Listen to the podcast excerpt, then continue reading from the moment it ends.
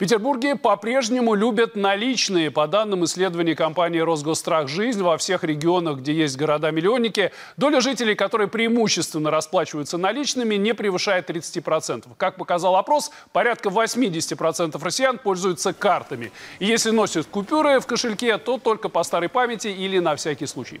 Интересно, что Петербург и Ленинградская область оказались в лидерах по стране по сохранению интереса к наличке. Эксперты объясняют это определенным консервативным консерватизмом жителей. Многие в этом году решили обналичить банковские счета. Наличная оплата сохранилась, например, в школьных столовых. Играет роль и то, что город у нас туристический. Люди приезжают с наличными деньгами и рассчитываются, и ходят э, в рестораны, и в театры, и покупают какие-то безделушки себе на память. А если вы едете на автомобиле своим ходом, тогда тем более должны быть наличные деньги с собой. Не дай бог что-то в дороге случится с машиной, э, связи нет, вы даже остановив попутку не сможете ну, элементарных каких-то вещей сделать.